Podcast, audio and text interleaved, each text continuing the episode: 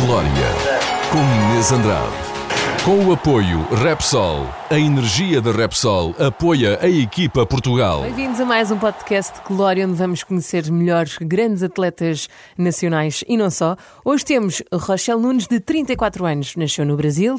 Antes de praticar a modalidade de judo, praticou balé, handball, futsal, atletismo, basquetebol. Meu Deus, isto não tem fim. Hoje é a judoca na categoria mais 78 quilos que compete com as cores nacionais. Já passou pelos mundiais de Tóquio, de Budapeste, entre muitos outros campeonatos onde se destacou no pódio. Agora está pré-qualificada para os Jogos Olímpicos Paris 2024. É uma grande responsabilidade. Resultados à parte, é fã de Beyoncé, amante de Pisa e daqui a uns anos quer levar a sua carreira para a área da fisioterapia. Bem-vinda, Rochelle! Obrigada, obrigada. Já tivemos aqui a falar em off e estou a adorar conhecer-te. Portanto, Sim. levar isto para mais pessoas vai ser maravilhoso. Nós começamos sempre com um pequeno inquérito, depois de repente tu achas que já estás, ainda estás no inquérito, mas já estás na entrevista. Tá bem. Ora, portanto, um dia perfeito para ti. Ai, um dia perfeito, a abertura dos Jogos Olímpicos. É? Sim, é lindo. Pra quem assiste de casa já deve imaginar que é muito lindo, Uhum. mas estar lá é maravilhoso. Foi, tu viveste esse momento em Tóquio, não foi? Sim, sim. É meio que a realização um sonho, porque eu comecei a ter o sonho olímpico por causa das aberturas dos jogos, né? Que eu vi na televisão Ok, e pensei. em pequenina. eu- exato, eu quero participar dessa festa, né? Quando eu vi aquilo pela televisão, pensei. Quero participar disso. Muito então, quando eu realmente tive, foi o único momento acho que eu chorei realmente nos jogos. Que Pois eu era o que pensei, eu te ia perguntar se Estou aqui. chorado. É, foi nesse momento, quando acendeu a, a tocha, tudo foi o primeiro momento que eu pensei, ai, é real. Está a acontecer mesmo. Qual é que é a música que andas a ouvir ultimamente? Ultimamente, ai, eu escuto de tudo, mas ultimamente o Julinho KPSD, um beijo Ok. se ele estiver a ouvir. Com a Soraya Ramos, Mônica, essa tá no meu repeat. Completamente. Olha, e eh, és mais de pizza ou de, hum, ou de feijoada? Eu como de tudo. Assim, Ok. a única coisa que eu não como, infelizmente, pessoas vão ouvir, vão me cancelar, mas é bacalhau e peixes e, e gambas, mas não é porque eu, eu realmente não gosto, eu queria muito comer, eu sempre experimento de tudo, mas não consigo nada que tenha o gosto muito forte do mar. Ok. Ah, portanto, a culinária portuguesa acaba por ser uma das minhas favoritas, mas eu acabo ficando bem limitada, assim. Mas eu como de tudo mesmo, mas as pizzas têm o meu top 1. Top 1. Olha, eu também, É, sabias? pizza são Adoro meu top pizza. E também gosto de coisas complexas. Gosto também de bacalhau, arroz de pato, essas coisas todas. Não, eu gosto de comer de tudo, provo de tudo. Todas as pessoas me, me servem, eu como de tudo. Coisa estranha, tô nem eu provo de tudo. Olha, mas eh, no Brasil, qual é que é a, a comida do Brasil que te faz matar saudade? Ah, o churrasco. É? Meu pai fazia um churrasco. Meu pai é vegetariano, mas A faz sério? um churrasco muito bom, não sei como explicar. Mas, mas como é que ele é? Mas, nunca, mas sempre Ele foi? já comeu carne há muitos anos, mas ele já não come carne acho que há 20 anos. Mas ele ainda, pronto, não perdeu a mão, sabe fazer um churrasco. Assim como meu marido faz uma caipirinha e não bebe nada de álcool. Eu penso, essa família é do lado ao contrário. Mas não deixa tô de bem fazer servida. bem. Não, deixa de fazer bem, tô bem servida, porque o marido faz a caipirinha e o pai faz o churrasco, tá tudo certo. Muito bem. Tens algum ídolo? Ah, e tem o Ayrton Senna, um grande atleta brasileiro, mas eu Uhum. Da considero Fórmula 1. da Fórmula 1, exato. Mas eu admiro muito ele, não somente como atleta, mas como pessoa também. Eu não tive prazer, pronto, de conhecê-lo, mas recordo muito de quando era criança e a história que ele fez ficou conhecida até hoje. Então, os projetos sociais que ele tem, acho que ele deixou a marca dele bem registrada. E sentes eh, que a ligação que ele tinha com Deus, tu também eh, consegues encontrar eh, parecenças contigo Ah, como sim. atleta? Sim, com certeza. Eu costumo dizer que eu acredito um pouco de tudo, mas eu tenho uma fé, ah, principalmente na bondade das pessoas. Então, acho que o que ele prega é muito que vai muito além, que é fazer ao bem sem, sem olhar a quem. Então, acho que eu também uso muito dessa filosofia. E, e pretendo encaminhar isso para meus filhos também, para as pessoas que me rodeiam e conhecem um pouco, sabe exatamente do que eu, de como eu penso. A minha fé é essa, é fazer o bem, não importar alguém. Que bom. Olha, perguntar-te como é que eras tu em criança? Como é que era a Rochelle pequenina? Ai, Eu era muito parecida com o que eu sou hoje, porque eu não era nem um pouco tímida. Ok. Eu já era fofoqueira desde criança. porque eu gostava de estar sempre com os adultos. Meus pais podiam sempre estar me levando a churrascos com os amigos dele, porque eu estava sempre lá. Mas eu gostava mais mesmo porque eu podia ouvir a conversa dos adultos, né? Já gostava de estar sempre a cuscar a conversa de todo mundo. Queria, era uma criança que queria ser adulta? Queria muito ser adulto, porque eu achava, já que eu era super independente, assim, sempre fui muito esperta, eu acho que pra minha idade. Sempre andei com pessoas mais velhas, assim. Ah, mas sempre fui muito divertida e muito ativa também, muito criativa, né? Acho que tem muito disso que eu sou até hoje. E sentes que essa maturidade que tu tinhas eh, que te dava, eh, te tornava uma pessoa mais afetiva, mais emocional? Ah, com certeza, porque tinham decisões que eu, criança, como eu disse, já fiz várias outras modalidades com o judo junto. E quando chegava o momento que eu tinha que escolher ou o judo ou esta, eu sempre escolhia já o judo, mas, tipo, meus pais me deixavam nessa opção, não eram eles que escolhiam e eu já sabia o que eu queria. Desde isso vai a prendas de Natal, prendas de aniversário. Era sempre Crianças. decidida. Eu sempre fui muito decidida, era muito simples no que eu escolhi, até acho que era muito fácil de meus pais me agradarem.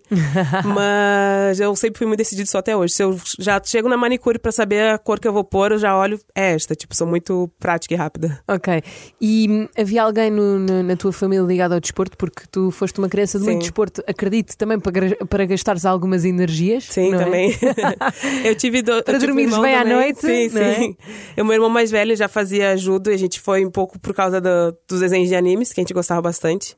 Mas os meus pais até relutaram um pouco de me pôr também no judo, porque eles achavam que era desporto masculino, e minha mãe que queria que eu fizesse balé, tanto que eu fiz balé durante muitos anos. Sim. Mas eles também tinham aquela ideia de que eu deveria fazer atividades além da escola. Manter mais ocupada e que eu pudesse ter mais opções de escolhas para minha vida futura.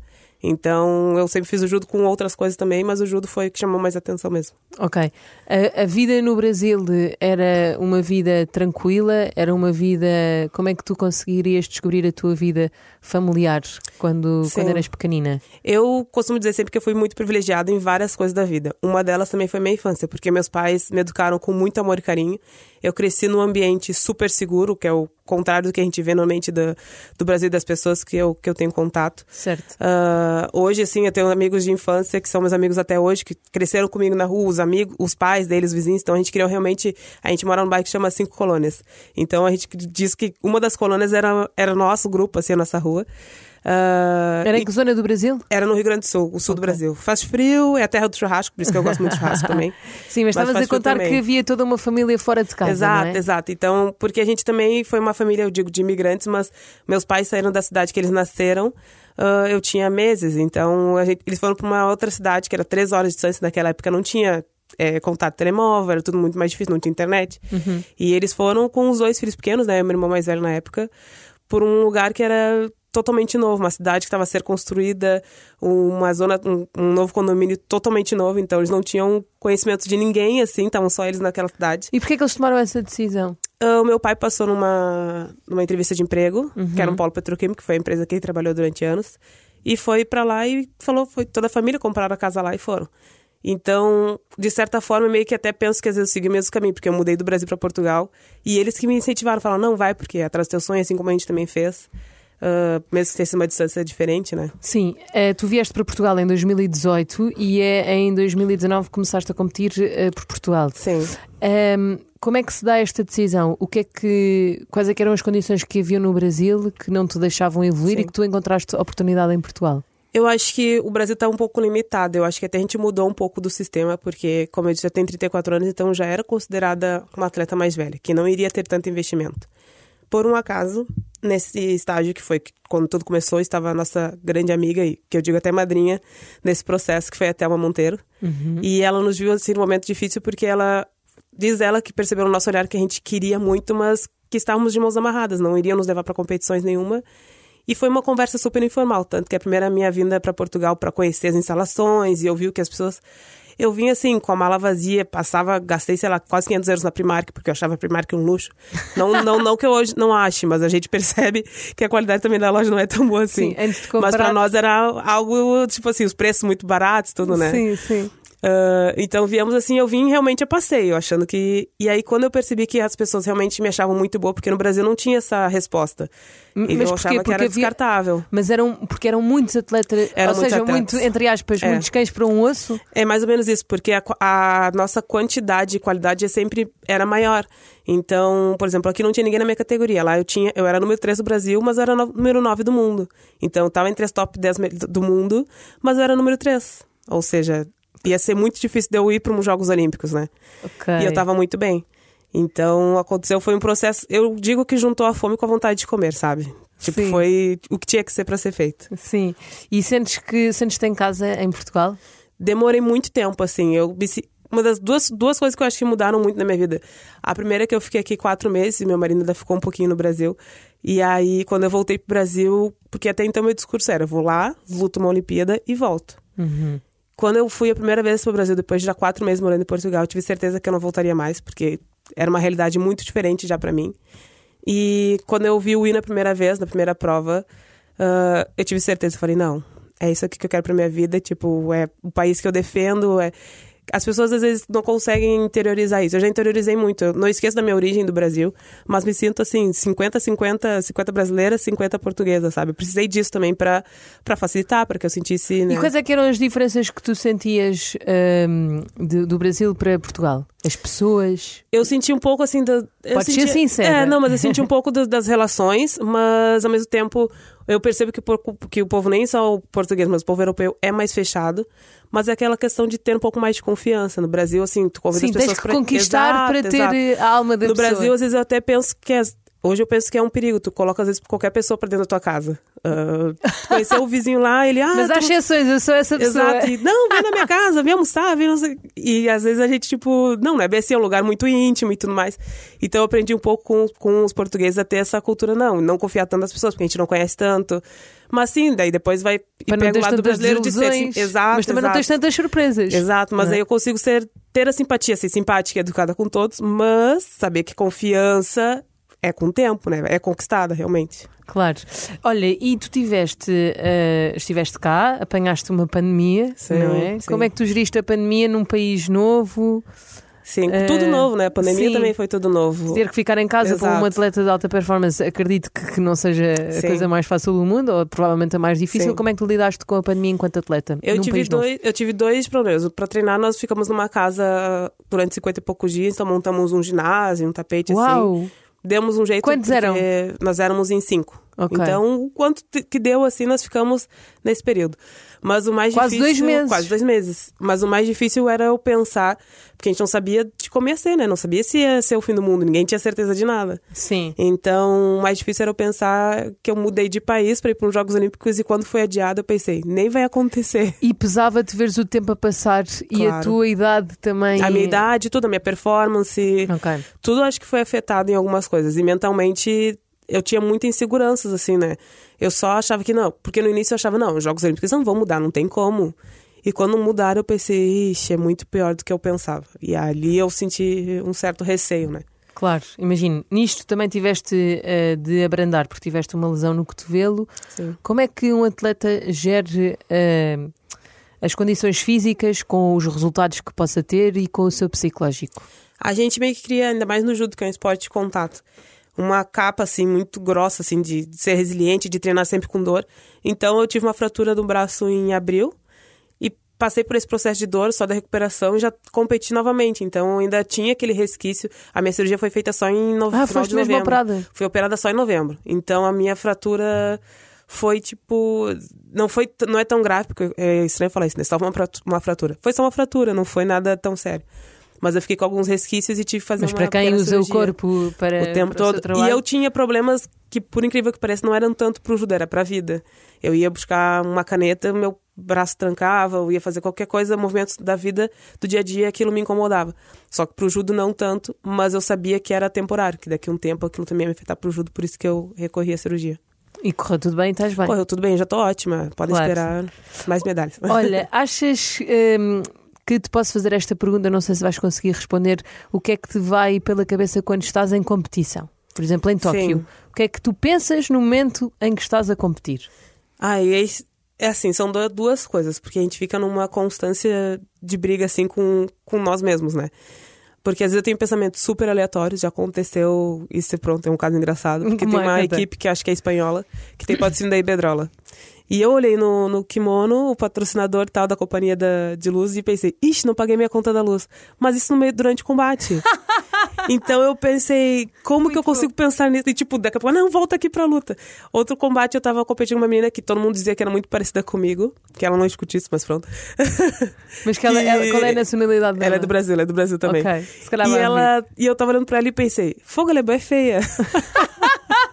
Como é que acha ela parecida comigo? Mas, tipo, é um pensamento que daqui a pouco eu tenho que voltar pra luta também. Sim, sim. Mas, ao mesmo tempo, eu consigo, depois, nos momentos que eu tô realmente mais focada na luta. Porque esses são pensamentos que dão e, e voltam. Sim, sim. Eu penso, não, tô muito melhor. ah, ou penso, tipo, eu escuto às vezes a respiração da minha adversária e penso, ela tá, muito, ela tá muito cansada. Tipo, eu não posso estar mais cansado do que ela. Ok, Nesse ok. sentido, então, a gente consegue ter essa briga mental mais forte. Há alguma hum, judoca que seja para ti o demónio, tu penses quando tens de Sim. competir com ela ficas em stress máximo? Se é Ai, que tem, podes tem, dizer. tem, claro. Ela nem vai saber porque ela também é francesa, não tem como saber. Ok. Tem uma que foi a que eu magoei meu joelho.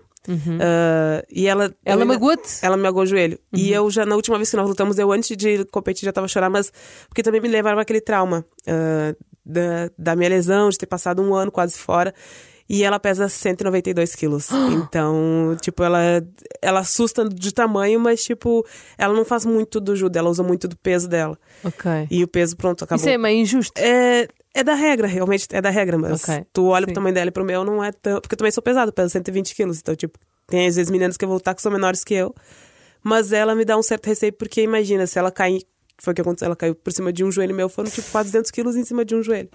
Então, isso me dá um pouco mais de medo. É a única que eu sempre peço pra não lutar com ela. Mas assim, se eu tiver que lutar, eu vou lutar igual. Fecho os olhos e vou. Vou com medo mesmo. Exatamente. E há alguém que te inspira quando estás a ver e penses, adorava ter aquele. Não sei qual é que é o melhor vocabulário, Sim. mas aquele, Aquele aquela, estilo. sim, aquele estilo, aquela vibe. Eu me inspiro e gosto muito da- das pessoas que estão no meu dia a dia. Até a minha Bárbara, até a Monteira Bárbara Timo. São as pessoas que estão sempre no meu dia a dia e assim, eu tenho visto muito a Tema como ela tá recuperada de uma lesão mais grave. Uhum. E já antes mesmo, assim, ela já tem 30 e vai fazer 37 anos. E eu olho pra ela quando ela tá no treino, eu tô exausta e ela tá tipo, não, bora. Eu penso, eu não posso nunca, não é falhar, mas eu não posso reclamar, tipo, de dor, de cansaço. Porque enquanto ela estiver ali inteira, e ela já é a Thelma, tipo, ela não precisa provar mais nada pra ninguém. Então, ela é a pessoa que eu me inspiro, assim, e isso é um lado bom, né? Ela nem percebe que ela faz isso, porque ela sempre às vezes fala, ah, tô cansada, tô exausta, não Está sei em modo mas, Mas a ela mesmo assim, ela Uhum. tá, tá ali, entendeu? E ela não tem mais que provar nada pra ninguém. Ela tá porque ela realmente quer e tem muito pra dar. Agora na recuperação dela eu tô chocada porque ela faz passa o dia no clube, eu penso, coitada das adversárias dela, porque ela vai voltar, Em não quer nem saber, ela vai derrubar todo mundo. Ok. Há racismo no desporto? Há menos, mas há. Ah, eu há, há pouco tempo até estava comentando com meus amigos, eu fui na gala da, da federação no sábado. Uhum. E às vezes me incomoda o fato de que. Tipo, não é do fato de eu, ser, de eu ser negra tanto assim no desporto, porque no judo a gente já sabe que não tem muito disso, assim, mas às vezes o fato de eu ser brasileira, não- eu sinto que as pessoas não, não me valorizam tanto ah, por dois, dois fatores. E, e eu sei que isso é verdade, as pessoas podem achar que não. Dois fatores que eu acho que, principalmente depois de muitas polêmicas que aconteceram na- dentro da Federação do Judo. Por eu ser do Benfica, as pessoas já não nem todas as pessoas têm a mesma simpatia pelo clube que eu represento, coloco o clube acima do, do país e, enfim. E histórias passadas em cima da minha história também. E por eu ser brasileira, muitos não valorizam porque eles acham que o meu caminho de eu não ter nascido cá no, em Portugal e ter feito essa mudança do Brasil para cá foi um caminho que é uma escolha fácil, e muito pelo contrário. É uma escolha muito difícil. Deixar família, deixar amigos. As pessoas não mudam de escola, não mudam de trabalho, não mudam de casa porque não querem sair da sua zona de conforto. E é um grande altruísmo E é um- a, a representar outro exato, país. Exato, então é? eu sinto que tem essa. Pra eles que seria motivo de orgulho. Se qualquer pessoa pra mim fala, pô, tenho muito orgulho de representar a tua família, o teu clube. Ia ser motivo de muito orgulho pra mim. A pessoa fez aquela escolha. E nem todo mundo vê assim, vê- acha que eu escolhi o caminho mais fácil ou realmente não gosta. Então nisso me incomoda um pouco mais. Mas do racismo eu acho que é muito mais. ah, às vezes eu leio alguns comentários na internet também que não me agradam, mas ultimamente a gente tem visto muitos ataques xenofó- xenofóbicos. E isso é o que mais me incomoda, porque parece que não adianta o que eu faço, nunca vou ser valorizado, nunca vou estar na altura por ninguém só por não, por não ter nascido cá. E há, há muito para fazer ainda no, no- no- nesta luta contra o racismo. Tu consegues apontar quais é que são os, os maiores problemas a nível social? Sim, eu acho que primeiro delas é sempre poder falar. Eu, eu não gosto de ser rotulada como uma atleta que sofre sempre racismo, mas, tipo, se eu tenho voz, é poder falar sobre isso, não deixar de ser um, um elefante branco, que a gente diz né, no meio da sala, não falar sobre isso, é sempre tem que ser falado. E ensinar as crianças, porque desde, desde mais novas, a fila de minha- da minha treinadora, esses dias me, me deu um exemplo sobre o lápis cor de pele. Ela falou que não existe lá- lápis cor de pele, porque de pele temos muitas. Então, e ela tem 7, 8 anos. Então, é ensinar muitas crianças, assim, desde novinho, para aprender sobre a igualdade, não só de cor, de raças, mas de nacionalidades, de gênero também, que é já outros assuntos, mas, tipo, nesse sentido, porque perante os olhos de, de Deus, somos todos iguais. Então, é o respeito tem que ser. Não precisamos gostar de todo mundo. Também tem pessoas que eu não gosto, mas eu não gosto delas não é por causa da, da cor da pele ou de nacionalidade, é por causa da, da personalidade. Não somos obrigados Claro, claro, a temos mais empatias com uns do Exato, que com exato. outros. Temos Mas até o preferência. fato de eu não gostar de alguém não me, não me dá o direito de desrespeitá-lo. Exatamente, é isso mesmo, é esse, é esse o ponto. Uma pergunta uh, que não sei se tens a resposta que é: achas que há mais racismo uh, no Brasil ou em Portugal? Eu acho que ainda há mais no Brasil, porque eu não gosto da frase de dizer que muitas pessoas às vezes falam na internet que Portugal é um país racista. Eu não gosto de falar isso porque, porque generaliza. Tu também vai te incluir no bolo, assim como eu também, porque vivemos em Portugal e somos portugueses. Então, mas eu acho que no Brasil, porque o racismo no Brasil ainda mata. A gente vê pessoas que são. Sério? Sim, sim, a polícia às vezes mata as pessoas, não, identi E, não e- identifica, e o né? facto de ter, o, ter o ladrão o regime bolsonarista achas que incentivou mais ao racismo? Os discursos, todos os discursos que são para mim extremos, ah, eu não gosto, não gosto de usar desses discursos extremos, porque o extremismo para mim faz mal. Ah, qualquer pessoas muito radicais assim, não neste contexto não não cai bem, porque tem que ter a mente aberta, a minha mente aberta. Eu hoje posso estar dizendo que gosto muito de tomates e amanhã já dizer, ah, pensando Claro, bem, tomates não ao são longo tão da bons vida assim. vais conhecendo várias Exato, versões exato, diferentes. exato. Não é? E tem que estar, todas as pessoas que falam sobre conversam tem que estar sempre com a mente aberta a ouvir também. Isso também custa para Uhum. pessoas. Ter, a tua verdade não é absoluta, né? Então custa também um pouco E a tua verdade ouvir. não é minha e vice-versa. Exato, exato. É claro. o respeito, sempre o respeito. Claro. É isso. Ah, Perguntar-te como é que tu lidas com as saudades do Brasil? Ah, é o mais difícil. Porque eu deixei, assim, famílias, eu vejo minhas primas, todas minhas primas já são mães e eu quase não conheço os filhos deles, deles delas. Ah, vejo também familiares se formando na faculdade, casando, e eu tô distante, né? Então isso é Isso o mais pesa. difícil, sim. É o mais sim, difícil. É mais difícil. Também passaste por um momento muito, muito doloroso. ah, perdeste o teu irmão de Sim, 12 anos. Sim. Uh, sei que, que é recente, um, mas importante também falar um, do, do que aconteceu, Sim, porque se calhar há pessoas que não têm noção que ainda é uma causa de morte sim. e nada melhor que tu para explicares o que aconteceu ao teu querido Sim, irmão sim. David. Isso fazem mais ou menos, foi em dia 27 de novembro, então é bem recente mesmo. Foi talvez um dos maiores golpes que eu levei na minha vida, porque a gente nunca espera que isso vá acontecer com a nossa família. E eu fui relutante de querer ir ao Brasil para, para entender toda a situação. Meu irmão passou mal numa sexta-feira, eh, desmaiou e já teve três paradas cardiorrespiratórias. Ele estava na casa da mãe dele e, e já entrou em coma induzido e não acordou mais. Então, quando meu pai me deu a notícia que era muito grave, eu estava ainda uh, aqui em Portugal no sábado e comprei a passagem assim que soube que era muito grave, mesmo meio contra a vontade. Foi muito difícil assim, mas eu falei, não, ok, vou encarar isso. E de uma maneira muito bonita, assim, porque nós chegamos na segunda-feira de manhã na cidade que ele estava. Ainda tive com ele durante uma hora, que ele estava em coma. Ainda vi ele, porque fazia um, um ano e meio que eu não tinha visto ele, então vi o crescimento dele, porque ele tinha sete anos. Então eu vi o crescimento dele ali, palpei bastante, beijei. E depois entrou meu outro irmão mais novo, falou com ele, e ele veio óbito nesse momento que estava com meu irmão. Então foi muito duro, assim, para nossa família, mas a gente tem um entendimento ah, de que ele foi só amor, né? E o que ele teve foi uma meningite bacteriana e que meu pai até me incumbiu dessa tarefa de passar essa mensagem do que foi, porque ele tinha todas as vacinas, inclusive as vacinas aquelas particulares que a gente paga por fora. E ele foi um caso raríssimo, porque se contaminou provavelmente numa água, porque há pouco tempo atrás na cidade que ele morava teve enchentes, então essa bactéria vai pela, pela água. Teve mais seis casos na cidade, estava tendo um surto. E ele foi um caso raríssimo porque foi assintomático, um paciente assintomático, uma criança extremamente saudável, e foi uma fatalidade, realmente, né? Ele não apresentou nenhum sintoma. Ou, Talvez, assim, teve alguns sintomas de gripe, mas nada... Uma criança que Sim, estava ativa, no- no- normal. E meu pai me incumbiu um pouco dessa tarefa de divulgar essa informação para que não aconteça novamente, porque o que a gente ficou é que isso nunca... Tipo, às vezes é difícil até de falar, porque eu penso que isso não aconteceu na nossa família, porque nós somos irmãos ah, extremamente apegados, a família toda. Então foi um pouco difícil, mas ah, nós temos. Eu fui criada e educada com muito amor, então consigo retribuir ainda com muito amor e gratidão a vida dele. Então é o que eu vou fazendo, processo dia a dia, sofri meu luto, mas vou Sim. dia após Havia dia. alguma coisa que se podia ter feito para, para ele não chegar ao ponto que chegou? Se tivesse sido identificado antes, ah, por exemplo, quando ele estava com sintomas de gripe, ele chegou aí numa uma unidade dessa de saúde. Mas o médico também achou que era só uma gripe, deu um medicamento para gripe, nada demais, porque não apresentou febre nem nada. O que eu aconselho, que tem alguns médicos que sempre fazem, em- quando são crianças principalmente, é, existe um, um exame que é feito já na, na, no- na triagem, que já identifica a meningite, e esse não foi feito. Depois que se soube desse surto, começou a ser feito em todas as crianças e foram identificadas mais seis crianças com meningite também, na mesma situação que ele. E ainda bem que todas se curaram. Então, o meu irmão meio que serviu ali de, de- do primeiro caso, né? Que acabou que ele veio falecendo porque não descobriram Mas a que se tempo. calhar salvou outro. Mas que salvou outros. Então, isso também nos consola, né? Um pouquinho, assim, mesmo na dor, assim. Eu já tenho mais facilidade pra falar, porque ele foi uma criança incrível, assim, e trouxe só amor pra gente. É só realmente uma fatalidade. Mesmo. Quais foram as, outra- as últimas palavras que, que lhe disseste?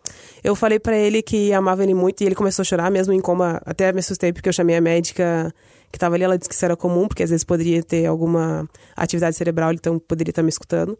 Ah, falei que amava ele muito, que queria muito que ele tivesse, que ele acordasse e ficasse bem, mas que se não fosse possível, que ele podia descansar em paz.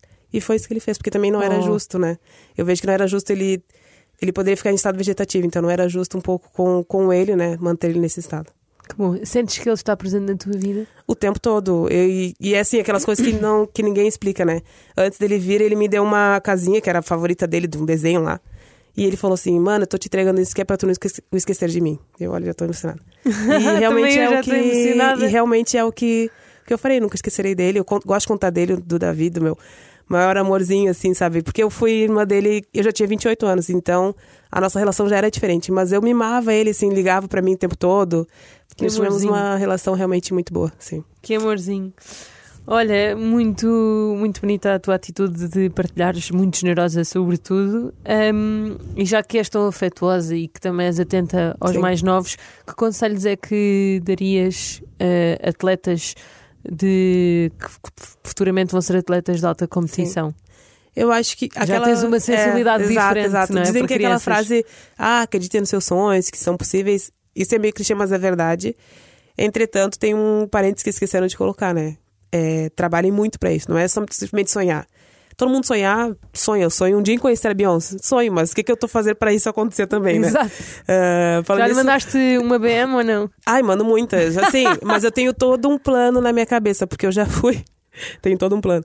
Eu vou indo às pessoas que eu acho que podem me levar um dia a Beyoncé. O meu foco tá sendo agora o Cristiano Ronaldo. Porque eu já vi que ele já segue no Instagram. Com certeza ela sabe nesse mundo que, quem ele é. Ah, certeza Então eu absoluta. tô pensando nisso. Eu falo, se eu Ok. ganhar uma medalha olímpica, eu já tenho o discurso pronto, que é pra agradecer o Cristiano Ronaldo, pra que ele entre em contato com a Beyoncé. Mas se agradeceres à Beyoncé, não sei se não vai chegar até ela. Olha, já pensei em tudo, fazer uma dança comemorativa da Beyoncé no pódio, alguma coisa assim. Ver se ela me nota. Ou um adereço que ela use. Exato, Isso exato. de certeza Temos um plano, ser- temos um plano. Sim, sim. Eu ajudo, eu, tenho, eu sou muito criativa Exato, nessas exato. idades, nessas ideias. Então tu achas que trabalho e foco é o melhor conselho que podes dar trabalho a e foco. É trabalho e foco. E competição? tudo, não é só, assim, claro que nas competições sim, é trabalho, disciplina, foco. É, não acreditar tanto nas críticas, ah, mas vamos ver críticas, críticas construtivas, mas achar aquela pessoa que diz, ah, desiste disso, ou por que, que tu ainda faz isso? Não escutem. Quem tem que saber é vocês, tipo, do que vocês querem pronto. Mas tem, saibam e estejam prontos pra sofrer, porque é muito dolorido. Assim, Acredito. a parte de ficar longe da minha família dói o coração, mas a parte do resto do treino dói o corpo, dói os dedos, dói muito. Sim, sim, fisicamente Sim, e dói psicologicamente Exato, dói, exato, não é? dói. Ah, já pensaste em alguma vez desistir?